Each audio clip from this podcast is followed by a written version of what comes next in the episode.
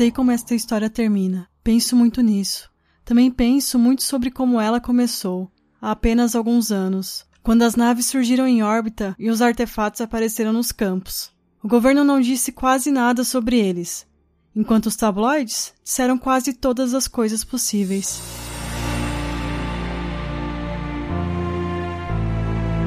Eu sou o Gustavo Domingos, também conhecido como Rei Grifo.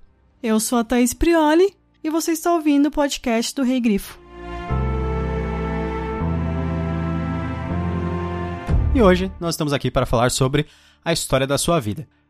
A história em si, é a parte a literária, não a Não da história sua vida da sua vida, de você que está ouvindo, literalmente. Calma. Não Nós não é. chegamos a este ponto. Nós não estamos quebrando a quarta parede ainda. Não é o TV Fama. É. não é, não é tão brechtiniano ainda nosso podcast. É, é sobre a história da sua vida, que é uma novela, na verdade, que está no, no livro A História da Sua Vida e Outros Contos, que tá errado porque são novelas.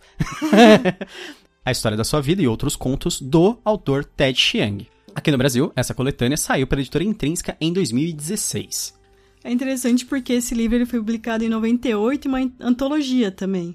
Ah, o livro não, né? Na verdade, a a novela, a novela, né? A história da sua vida. Isso.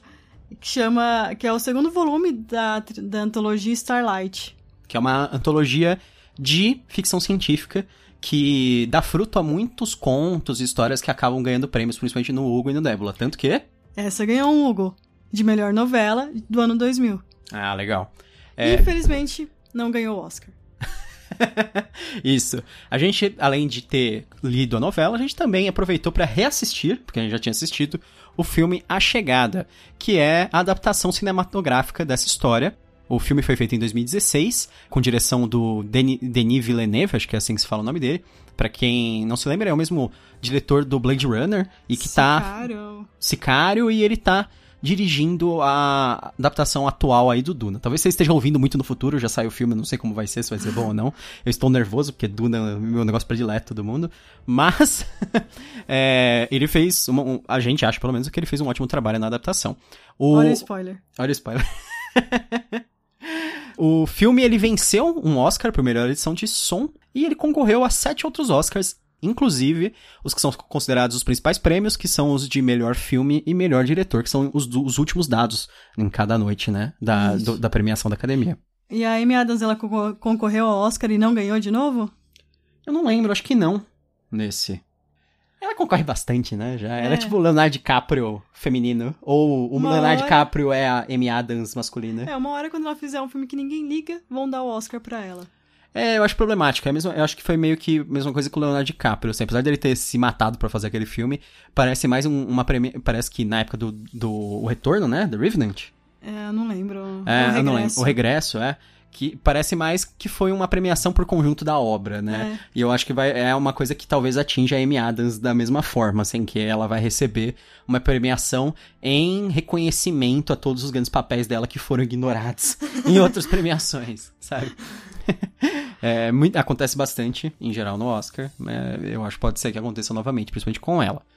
Ah, mas vamos à história. A história tanto do conto quanto do filme é a história da Louise Banks, que é interpretada pela Amy Adams. Ela é uma linguista recrutada junto com o físico Gary Donnelly. Aí uma diferença, que no filme ele é o Ian.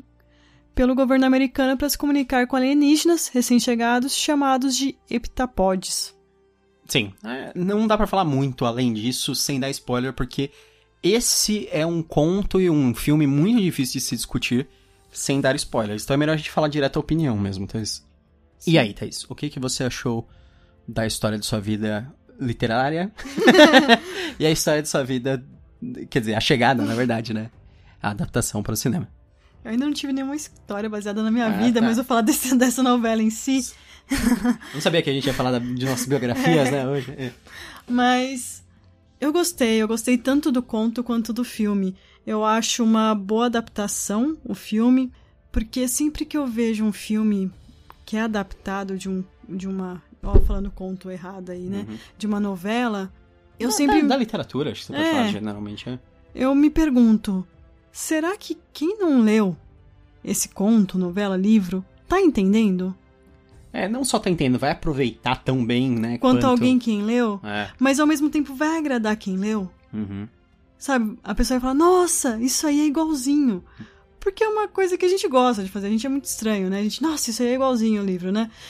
E ele consegue, na minha opinião, né? Eu, eu vi antes de ler o, a novela e gostei bastante, tanto que para mim foi uma decepção não ter ganho o Oscar de 2017. Sim. E depois eu, eu li o conto e eu falei, nossa, é muito legal. E, re, e revi o filme, porque minha memória é péssima, né? E fiquei como se fosse aquela pessoa que leu e tá vendo pela primeira vez. E eu gostei bastante. Eu gostei tanto da atuação da Amy Adams, né? Eu acho que foi muito boa. Eu até depois vou deixar nas minhas recomendações um podcast que chama Cinemação, que ele fala detalhadamente sobre o filme em si. E eles comentam bastante sobre a atuação dela. Eu sou suspeita porque eu gosto muito dos filmes da Amy Adams. E o conto em si eu acho muito interessante, porque o Ted Chiang, ele escreve do ponto de vista de uma mulher. E não apenas uma mulher, uma mulher que é mãe.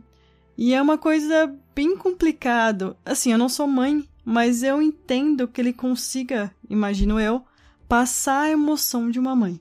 Você acha que ele se coloca bem no lugar, assim? Sim. E, e isso é uma coisa muito complicada, não recorre a clichês nenhum. Sim, não que eu tenha visto, pelo menos. É, eu não é. percebi. É. Então, eu acho que ele acertou em cheio neste conto. Novela, barra, livro, barra, literatura. Sim, sim. Nessa, nessa coisa que ele fez. Nessa coisa que ele escreveu aí. É.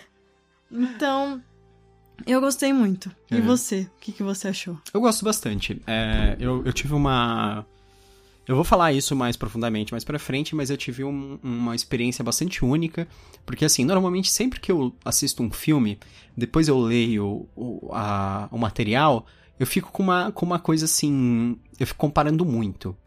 É, eu também comparo quando eu leio primeiro e depois assisto o filme. Mas quando eu leio primeiro e depois assisto o filme, eu entendo melhor as escolhas da adaptação. Mas quando eu, nesse caso, como eu fiz o inverso, que a gente assistiu primeiro e depois é, a gente leu a, a, a, obra literária, eu achei meio complicado algumas, algumas partes, assim, porque eu fiquei pensando como eles tinham adaptado, e aí depois eu pensei assim, não, eu tenho que esquecer a adaptação cinematográfica, é. eu tenho que pensar, me concentrar aqui só na literatura, porque eu já sabia mais ou menos o que estava rolando, porque tem umas grandes revelações na história, digamos assim. Então, eu fiquei pensando como seria a minha experiência se eu tivesse lendo isso pela primeira vez, porque tem umas partes muito esquisitas. É, uma grande parte do livro, ele é em terceira pessoa, ele é em primeira pessoa, porque ele é narrado... em segunda, né? Então, não. Ele é em primeira pessoa, só que ele ela Conversa usa a figura com... da segunda pessoa porque é como se ela estivesse narrando a história para a filha dela. É. Então é como se a gente estivesse vendo uma narradora, a gente, se a gente estivesse lendo o que uma narradora escreveu para a filha dela. Então ela te trata como isso. se fosse a filha dela, né? Então por isso é a segunda pessoa. Eu acho que talvez por isso é um, um livro que emocione também. Sim, é, é, é mais fácil de entrar no personagem, etc. Ao mesmo tempo, quando ela trata das situações da interação deles com, a, com, os alienígenas não é tão em segunda pessoa. É uma situação mais assim, ela se concentra mais na narrativa, então vai ser tudo em terceira pessoa, né? Porque aí ela não vai estar tá falando da interação da filha dela, né, na Sim. situação. Mas eu acho que ele com certeza seria um conto muito mais interessante, mais divertido de eu descobrir sozinho, eu acho. No filme ele faz muito bem as revelações, só que é muito complicado de transpor isso. É. É, eu, qual é a grande surpresa, a grande parte divertida do conto e do da novela. é, mas eu gostei bastante, assim, eu acho que ele que ele se pauta muito nesse meio que plot twist que tem, assim, não é um plot twist, mas é, é uma coisa que retroativamente vai mudar o conto inteiro, toda a novela que você tá lendo, né? Uhum. É aquela história assim, ah, se você reler de novo agora, você vai ter outros olhos, ok. Então, como eu reli, como na verdade eu já li sabendo o que era o final, então eu já li como se fosse a segunda leitura, sabe? Mas eu reli ainda assim, é bem mais interessante. Relendo diretamente? É. Entendi. Mas é que Thaís, você tem uma, uma coisa que ao mesmo tempo é ruim e é uma benção, né? Você esquece muito fácil da, das histórias. Então a gente tinha assistido o filme, aí você leu o livro e você falou assim que tinha sido uma surpresa tudo de novo, que você não lembrava nada do filme. Aí a gente assistiu o filme de novo depois que você já tinha relido. Não, eu lembrava, mas tinha algumas partes que eu não lembrava como acontecia. Ah, tá. Então, para mim foi interessante. Uhum. Uma outra coisa que eu esqueci de falar sobre o filme é e o livro é um livro com uma mensagem simples, uhum. tanto livro quanto filme. É lógico que a gente vai discutir isso mais à frente, mas eu gosto disso também, ao então... mesmo tempo. E um outro ponto é, eu fico muito animada pensando é, no Duna adaptado pelo Villeneuve. É. Porque o Duna é complexo de se adaptar, mas esse, essa novela eu acho muito mais complexa do que o Duna. Não sei, viu, Thaís? O Duna ele tem muitas coisas. É, o Duna tem muitas coisas, mas eu acho que a, li a linearidade da história. Sim, ele é mais. É, ele é mais fácil de ter uma narrativa coesa. Isso. Esse, esse conto, essa novela, a, a coesi coesividade? a coesão. A coesão, a coesão narrativa é mais complexa mesmo, é verdade. Vamos pros spoilers, que aí a gente pode começar a falar mais. Vamos.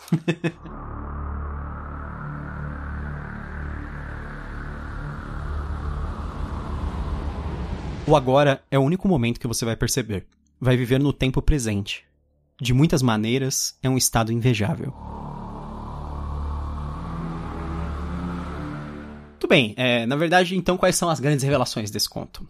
É, a Luísa ela tá narrando a história em diversas linhas do tempo simultaneamente, porque na realidade ela adquiriu consciência do que ocorrerá no futuro. Então ela tá narrando o passado e o futuro ao mesmo tempo ela adquiriu essa consciência através do aprendizado da língua dos heptapodes.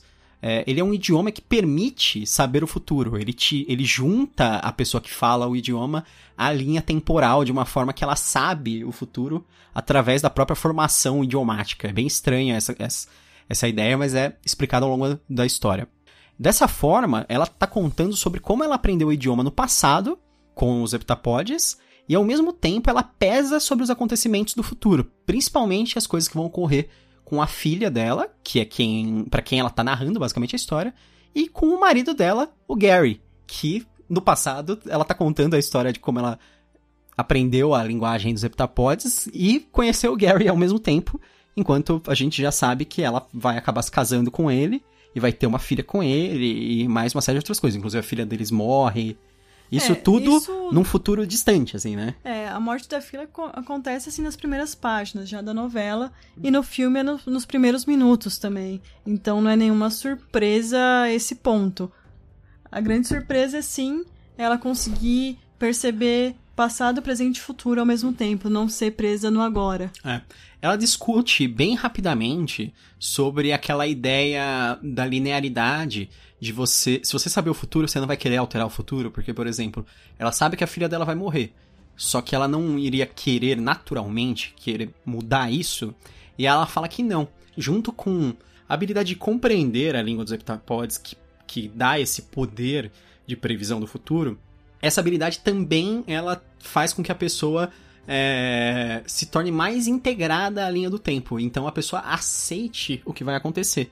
Então, é, a pessoa não vai ficar tentando mudar as coisas. É. Ela sabe que aquilo é meio que o destino e o destino é inexorável, sabe? É, ela fala que tem a língua heptapode A e a B. Né? A A é a falada e a B é a escrita e são totalmente diferentes uma da outra. Sim, elas são distintas.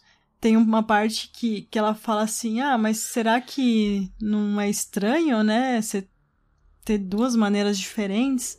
Ou será que eles acham a gente muito restrito a gente olhando para uma cultura nova que não compreende. Uhum.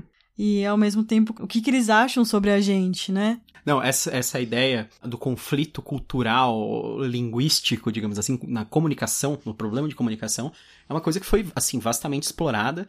Tem até alguns autores que são escrevem exclusivamente dentro desse tema. O Ted Chiang acho que não é. O Ted Chiang é um cara meio Black Mirror, meio. e se acontecesse isso? E se acontecesse aquilo, sabe? Umas coisas assim. Agora tem gente que é bem focado nisso. E eu acho uma das coisas mais interessantes, porque assim, enquanto normalmente a gente vê, às vezes, quando a gente quer falar de ação e essas coisas, a gente fala no conflito, no encontro entre raças como conflito de interesses, inclusive existe essa, uma, essa história em segundo plano aqui, né? É, eu acho que, na verdade, um encontro entre raças inteligentes seria um problema de comunicação a princípio, porque é isso que a gente aprendeu com a história é, das navegações, sabe, da colonização, que era um, inicialmente um conflito de comunicação e depois que vinha o conflito cultural. E tanto no livro quanto no filme, ela fala, dá um exemplo, não, não se sabe se é uma história real, É, ela- que é sobre os, os ingleses chegando na Austrália e perguntando qual o nome do canguru. é, né? eles perguntaram pros sabem. aborígenes qual era o nome daquele bicho que pulava Isso. ali. Aí eles falaram canguru, que provavelmente queria dizer eu não estou te entendendo, É, segundo a historinha seria isso, né? né? É. Mas eles acharam que era o nome do bicho. É, tem uma história, eu não sei se é verdade também, parecida sobre isso com os espanhóis e os, e os, os astecas, eu não lembro. Eu não sei se é Tenochtitlan, mas tipo, que os, os caras conhe- conheciam uma cidade grande lá dos, dos astecas, e eles achavam que era Tenochtitlan, e na verdade depois descobriram que Tenochtitlan significava eu não falo sua língua, sabe? não adianta você ficar me perguntando uma coisa que eu não entendo, que é tipo, ah, qual é o nome da cidade? Qual é o nome da cidade? E aí o cara, Tenochtitlan, Tenochtitlan. Uma coisa interessante, um outro problema desse conflito da linearidade, que ela fala assim, de você ter. de você saber o que vai acontecer e ter o poder de mudança disso, foi uma coisa que eles mudaram no filme. Então, o modo que a filha dela, morre. Porque no livro ela morre num acidente na montanha, Isso. numa escalada. E no, no filme ela morre de câncer. É, que é uma coisa que ela não poderia. Sim, ela. é, eles, acho que eles mudaram isso pra ser uma coisa assim, mais. mais imutável mesmo, assim, pra ser uma coisa muito mais difícil dela conseguir influenciar. A única coisa. Mas outra coisa que eles falam também é que. A, no filme eles falam que a, o divórcio dela com o marido teria sido motivado pelo fato dela ter contado pra ele que a filha iria morrer. Isso. Mas no, no, no livro não, não, Não tem nada disso, né? não fala o porquê, né? Que eu acho estranho. Ela, eu acho que ela não teria contado se ela tem esse respeito pela linearidade das É. coisas acontecendo, sabe? É, chegam até a discutir sobre livre-arbítrio. Sim. Porque se você. que eles chamam de o livro das eras, né? Se você com- começa a ler o livro das eras e você sabe o que vai acontecer, você não teria. Não, não, não mudaria isso, você não Uhum. seria capaz disso. Uhum. Mas a maneira que eles concebem o futuro é diferente, que é o que você falou. É, a, a própria compreensão, o próprio poder que faz com que você veja o futuro, faz com que você compreenda e aceite ele, digamos assim, né? Você entenda que aquilo faz parte da linha do tempo e você não fique tentando bagunçar. Então você, você se torna, ao mesmo tempo, um vidente, mas um guardião do tempo. Pra não falar que o filme não teve um problema, Uhum. eu, ele teve um probleminha sim, que é, é, o trailer do filme não tinha nada a ver com o filme quando você ia ver. Parecia um filme de ação, mais um filme de ficção científica de ação. Filme Aí- de invasão alienígena, É. né? Os caras pegando arma. Aí quando você chega lá, você vê. Hum, acho que É um era filme isso, sobre né? tradução. Pra mim foi ótimo, mas eu imagino quantas pessoas foram ver com uma expectativa errada. Ficaram decepcionadas, né? É. É, porque ele é um filme sobre tradução. tradução é um negócio bem complicado, viu? Vou fazer um filme que vai concorrer ao Oscar. É, não, mas eu acho o filme legal pra caramba. Eu acho também o, o conto muito legal. Eu acho mu- muito bom essas explorações bem diferentes, assim. Se eu quisesse ver uma história de ação, eu lia Tropas Estelares de novo. Sei lá. Um- uma coisa que eu ouvi nesse mesmo podcast de animação e que eu concordo é meio polêmico isso que eu vou falar, mas a chegada é o que o Interstellar queria ser. Ah, sim, definitivamente. Principalmente essa parte emocional. Sim. Tanto o conto tem essa parte que é você se relaciona, ela é uma mãe, eu, eu não sou mãe, mas eu me relaciono.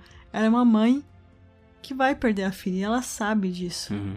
É, o Interestelar, ele, em comparação, ele é um filme, assim, que ele trata, eu acho, os consumidores dele, as pessoas que estão assistindo como idiotas, porque ele explica as coisas o tempo todo como se você não fosse capaz de entender.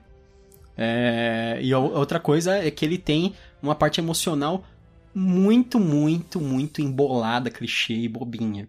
Ao contrário da chegada, que você só entende essa parte emocional quando você entende meio que o plot twist do filme. Porque você fica o tempo todo durante a história Você pensando que, que ela, tá- tá, fa- ela tá é. pensando no passado. É. Puxa, enquanto ela tá trabalhando com esses aliens, ela fica pensando na filha dela que morreu no passado.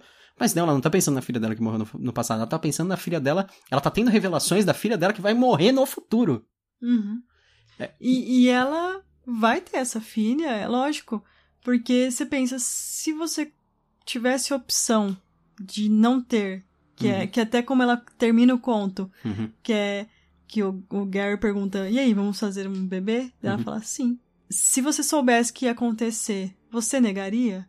Eu não negaria. Não, Porque é, a é- experiência... Não, mas é a velha máxima. É, o É. melhor ter, amar e ter perdido do que nunca ter amado. Exatamente. Então, que é meio que isso da experiência. Ela ia jogar fora, então, 25 anos de felicidade com a filha dela, porque a filha dela ia morrer com 25 anos, por exemplo. Não. Então. E eu acho muito interessante o quanto a filha é diferente dela, e ela fica falando disso. Sim. Podia... Essas interlocuções acontecem entre um... Entre um capítulo e outro, dela, com, dela falando sobre a filha, sobre a relação delas, né? E poderia ser uma parte chata do, do, da novela e não é. Ou você acha chato? Pouco. é, porque se você não souber, principalmente, o que tá acontecendo, é, parece que, que ele tá dando Volta. muito espaço pra uma coisa assim desinteressante. Tipo, meu Deus, ela tá traduzindo o negócio do, do- Dos dos, aliens. dos, aliens e você quer focar na história dela discutindo com a filha adolescente, sabe? Alguma coisa assim. Porque nem é uma parte importante da história da, da filha dela, da vida da filha dela. É tipo, não é. É uma parte muito relevante, assim, é só são as pequenas interações do dia a dia, só pra mostrar a relação delas mesmo. Então, às vezes eu acho que ele pesa a mão nisso aí, pra não falar que, que eu achei tudo super maravilhoso. Eu acho que, que ele fica muito é, fixado nisso como. Eu fico imaginando o Ted Chiang escrevendo e falar assim, ah, ah, quando o cara chegar no fim e ver que tudo isso, ah, ah, sabe? Tipo, achando o máximo o, o próprio plot twist, que é realmente o que eu falei. Eu acho que ele se pauta muito nisso e às vezes ele, ele se concentra muito da narrativa pra toda chegar nesse ponto. É, o que é ok, né? É uma mo- um modo de você escrever. Mas eu não gosto de contos que são simplesmente plot twists. E esse conto, ele quase é um plot twist. É que eu, eu vou ler sem a expectativa. Sim. Beleza, eu já tinha visto o filme antes. Uhum. E pra mim, ok, não, mesmo se eu não tivesse visto, eu ia ler a história. Ok, eu não acho pautado nisso. Mais ou menos. Então, se você Eu- lê só a parte dos aliens, é mais legal. Porque se fosse só aquilo, eu acho que já seria um ótimo conto. E aí, eu acho interessante ele inserir a outra parte, mas eu acho que ele, se, ele fica muito tempo tentando cultivar aquela parte pra poder gerar meio que o choque no fim, sabe? Quando você, meu Deus, então aquilo tudo ainda vai acontecer, sabe? Pra mim, o grande ponto realmente desse, desse conto são dois. Uma, a linguagem, Uhum. e como isso afeta a comunicação entre as pessoas, e como elas devem se comunicar, porque no fim, quando eles somem, aí é uma diferença também do, do, do filme, que no filme eles, eles meio que saem, né? Por conta de ameaças tal, né? Não, mais ou menos, né? Eles falam que meio que era a hora já. ali, Também. né? E na novela eles começam a fazer meio que umas trocas, né? De, Na novela tem um casamento no último Não. episódio. e aí depois entre Tem. um heptapode e um humano. Ia ser interessante. Mas não, eles eles começam a fazer trocas de presentes, que eles chamam, né? Que é os humanos oferecem uma coisa e eles outras. E nessa última troca eles dão uma informação, né? De uma, uma fórmula física. E essa fórmula física, na verdade, nada mais é do que uma fórmula física que eles tinham feito no Japão Uhum. alguns dias antes. Meio que falando, olha só, por que vocês não se comunicam? Que é um novo elemento. Sim. E o outro ponto, além da linguagem, apesar de não ser em ordem cronológica, se você soubesse que vai que alguém que você ama muito vai morrer, Uhum. um filho, você prosseguiria com isso? E um outro ponto também que eu achei em relação ao filme e à novela, é que na novela eu acho que tem um toque de humor às vezes. No filme você não tem. Aonde? Tem algumas passagens, principalmente quando ela, ela tá interagindo com os militares, em que ela é bem sarcástica. Apesar de eu achar que ele, ele ser meio. Ele trata os, os militares como se fossem burros demais, às vezes, sabe? Não burros, mas eles são é, orientados a um objetivo. Então, é E- obtuso. Eles não conseguem entender o que tá ocorrendo ao redor. Isso é meio que burro. Burro. É, numa empresa isso é bem normal. Hum. É, alguém que é de alto cargo chega e fala assim: Você já tentou fazer isso? Putz. E, é- e a, e a pessoa só faz isso na vida dela. Uhum. Aí a pessoa fala, não, já, já tentei, com a maior paciência, né? E ela não, fala, não, não pensei nisso, né? Que interessante. Não, mas é o contrário, porque eu acho que os, os militares eles não dão sugestões, eles simplesmente. É o contrário, assim, eles não aceitam nenhuma outra ideia. Que o cara fala assim, ah, vocês já perguntaram pra eles o que eles querem, o que eles vieram É fazer? só isso que eles perguntam. Aí, não, a gente não pensou em fa- perguntar isso. Que estranho, né? Vou, vou perguntar da próxima vez. Ah, então. Não, eu entendi. O que é estranho, porque eu acho que não tem isso no filme, porque no filme eles já mostram tudo que eles fazem é transcrito. Enquanto no livro é como se fosse assim super privado as conversas deles, sabe? Só fosse ela e o cara mesmo. É, O que seria estranho, que tipo, sinceramente, os militares não iam deixar isso. Nem tipo, os caras nem teriam uma gravação nem nada, sabe? A novela foi escrita em 98, né? A gente pensa. A gente tá em 2019. Hum. Foi, na verdade, a primeira publicação foi em 98. Eu não, não tenho ideia de quanto foi escrito, né? Uhum. Mas isso faz o quê? 21 anos. Uhum. Então eu imagino que foi escrito um ano antes, 22. Não era muito comum a gente ter computador pra todo mundo, né? Uhum. Esse tipo de coisa. É lógico, eles deveriam ter nessas. nessas... Não, mas computador não, mas tipo. Câmera, né? Você acha que eles vão. Câmera. Então, eles usavam Relatório. videocassete. Não, relatório, eles, Eles fariam usavam- tudo. Eles gravavam as coisas por videocassete. O que, que Não. você acha? Ah, CIA, desde os anos 70, os caras gravavam tudo que faziam com um gravador e depois fazia a transcrição. Então acho Sim. que nesse caso eles fariam. Isso se o que é mais bizarro é não ter os militares junto com eles enquanto eles estão fazendo alguma coisa. Que é uma coisa que meio que o filme corrige, né? Tipo, sempre vai uma equipe junto com eles, Uhum. que são os caras que filmam e estão lá junto, né? Tanto que no início, na verdade, eles não querem que eles vão, né? É. Eles querem que eles façam, que eles decifrem o que os caras trazem. Aí eles, não, não, a gente tem que falar pessoalmente. Aí eles aceitam e começam a, a levar eles pessoalmente. Só que aí no, no livro dá a impressão que, tipo, largam eles lá, sabe? Ah, e aí os vai. caras nem sabem o que tá rolando. Assim, ah, sei lá, eles devem estar conversando sobre o quê, né? Sobre alguma coisa. É. Novamente é em primeira pessoa, né? Sim. Ela só relata o que é importante. Então, porque é estranho, porque nem o cara assim, vocês perguntaram se. se porque se o cara estivesse acompanhando, ele saberia que tipo de interação que eles estão tendo, né? Mas aí o cara tem que, tipo, perguntar pra eles o que que eles. E aí, o que, que você andou conversando ali com o Alien?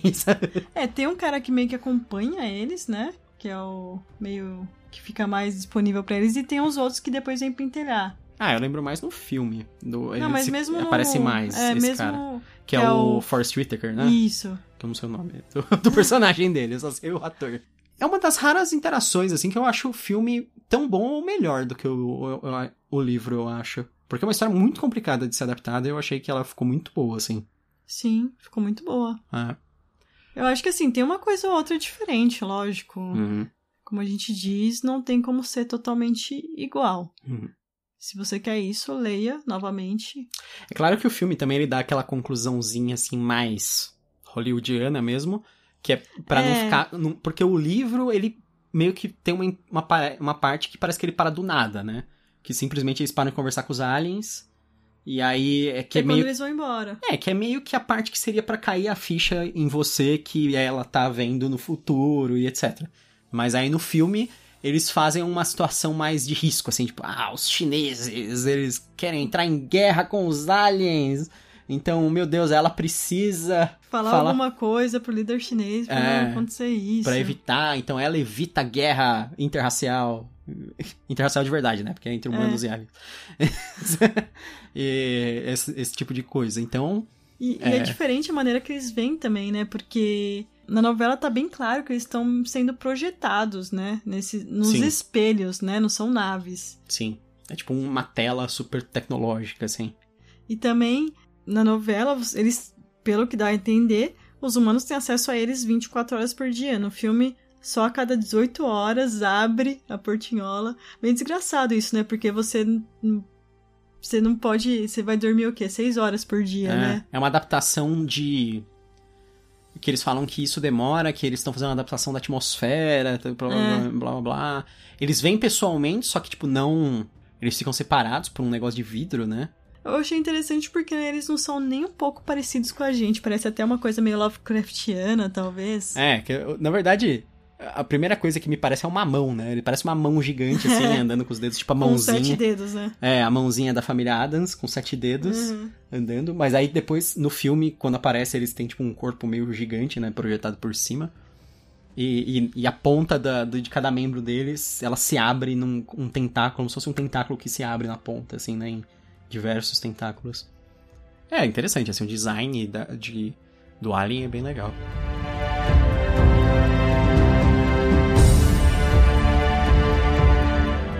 No fim, daqui a muitos anos estarei sem seu pai e sem você. Tudo que vai me restar deste momento é a língua heptapode. Por isso presto muita atenção e anoto cada detalhe.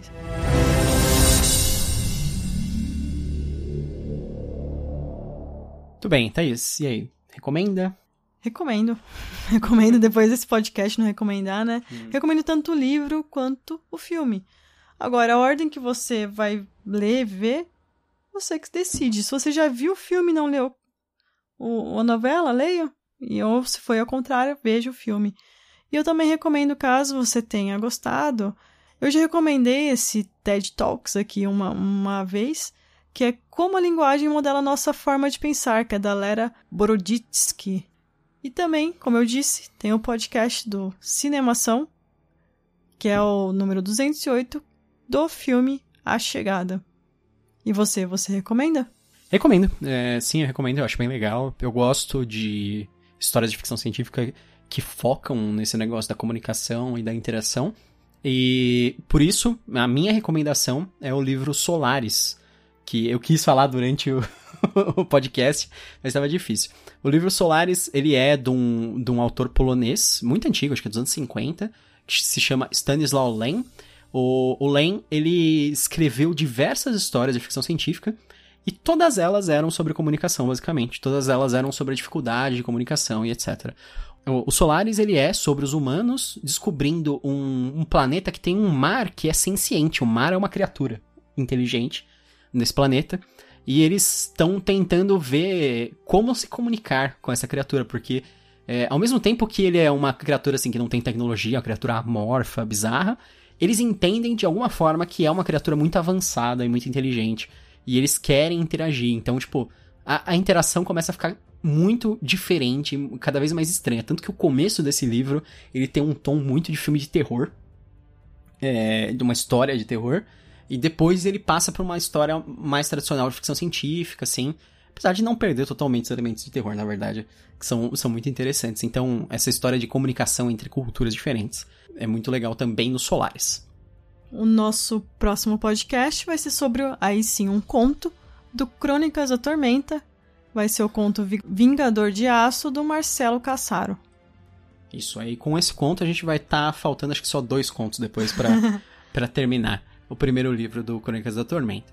É, espero que vocês tenham gostado desse episódio do A História da Sua Vida, mas a novela, não literalmente a história da sua vida. Até a próxima. Até mais.